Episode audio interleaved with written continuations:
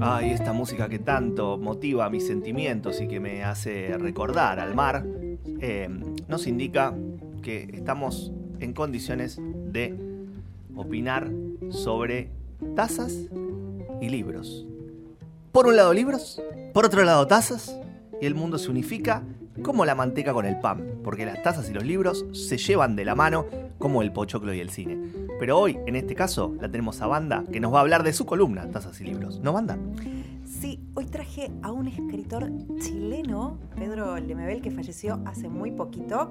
La verdad es que nos podríamos pasar horas y horas hablando sobre sus crónicas de un sidario, sobre toda su escritura eh, de denuncia, eh, sobre la diversidad de género, etcétera, etcétera.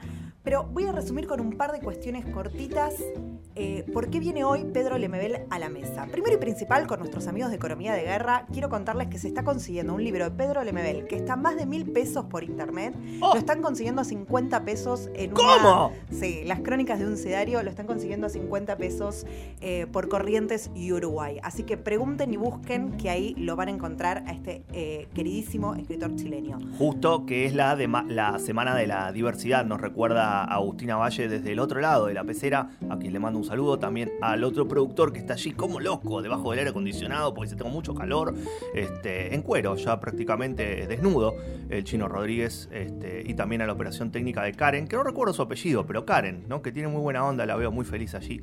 Este, después le diré el apellido, no sé, no importa. Karen, sigamos con esto. Sí. Manda, dele. Y en el marco también de esta semana que se, est- eh, se estrenó Rapsodia Bohemia, muchos fueron a verlo, eh, cómo no traer también a, a Lemebel.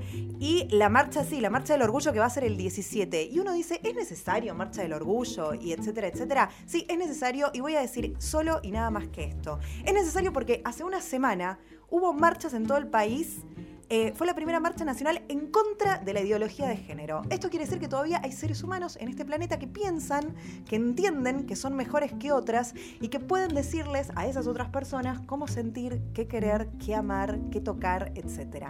Entonces, a esas otras personas, nada más que leerles un poquito de Pedro Lemebel, eh, de su manifiesto Hablo por mi diferencia. Hablo por mi diferencia, defiendo lo que soy. Y no soy tan raro. Me apesta la injusticia y sospecho de esta cueca democrática, pero no me hable del proletariado, porque ser pobre y maricón es peor. Hay que ser ácido para soportarlo. Es darle un rodeo a los machitos de la esquina. Es un padre que te odia porque al hijo se le dobla la patita. Es tener una madre de manos tajeadas por el cloro, envejecidas de limpieza, acunándote de enfermo. Por malas costumbres. Por mala suerte. Como la dictadura. Peor que la dictadura, porque la dictadura pasa y viene la democracia.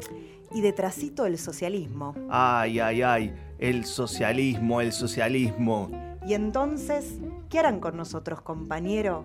¿Nos amarrarán a las tenazas de frados con destino a un sidario cubano?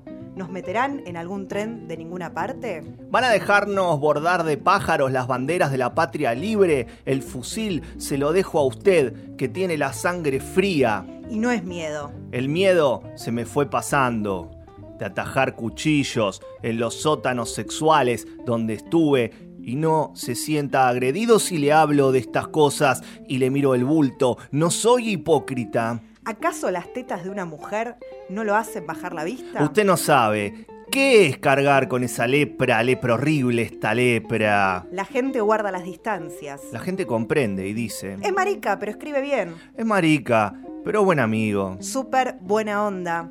Yo no soy buena onda. Yo acepto al mundo. Sin pedirle esa buena onda, pero igual se ríen. Tengo cicatrices de risas en las espaldas. Mi hombría fue la mordaza, no fue ir al estadio y agarrarme a combos por el colo colo. El fútbol es otra homosexualidad tapada, como el box, la política y el vino. Mi hombría fue morderme las burlas.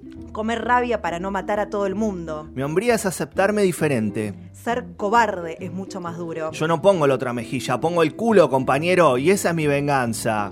A usted le voy a dar un consejo. Y no es por mí, yo estoy viejo. Y su utopía es para las generaciones futuras. Hay tantos niños que van a nacer con una alita rota y yo quiero que vuelen, compañero. Que su revolución les dé un pedazo de cielo rojo para que puedan volar.